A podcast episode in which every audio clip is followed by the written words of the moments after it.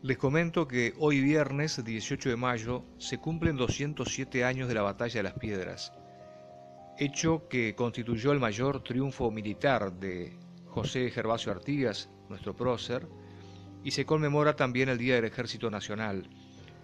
Con motivo de estos dos sucesos, la Comisión de Festejos programó un acto que se va a desarrollar en instantes aquí en la Plaza Artigas, comenzando con el himno nacional, a partir de la hora 11. Luego va a haber palabras referidas a la fecha a cargo del jefe del Regimiento de Caballería Blindado número 2, Teniente Coronel Alejandro Alcántara, que es relativamente nuevo en la ciudad de Durazno.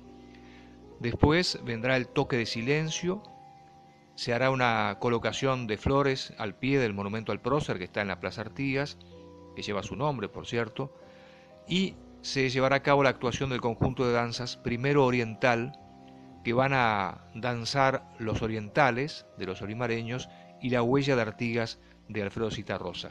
Luego, la marcha Mi Bandera y junto a Marcha Mi Bandera se procederá a la desconcentración de las instituciones que estén presentes, militares y también institutos de enseñanza públicos y privados del medio. Como ya hemos podido apreciar cuando veníamos para la plaza, se ha mm, visto por muchas calles que los vecinos han embanderado sus casas, sus ventanas, con la bandera de Artigas. Esta es la actividad para hoy 18 de mayo. Les recordamos, amigos de Durazno Digital, que el feriado se corrió para el próximo lunes.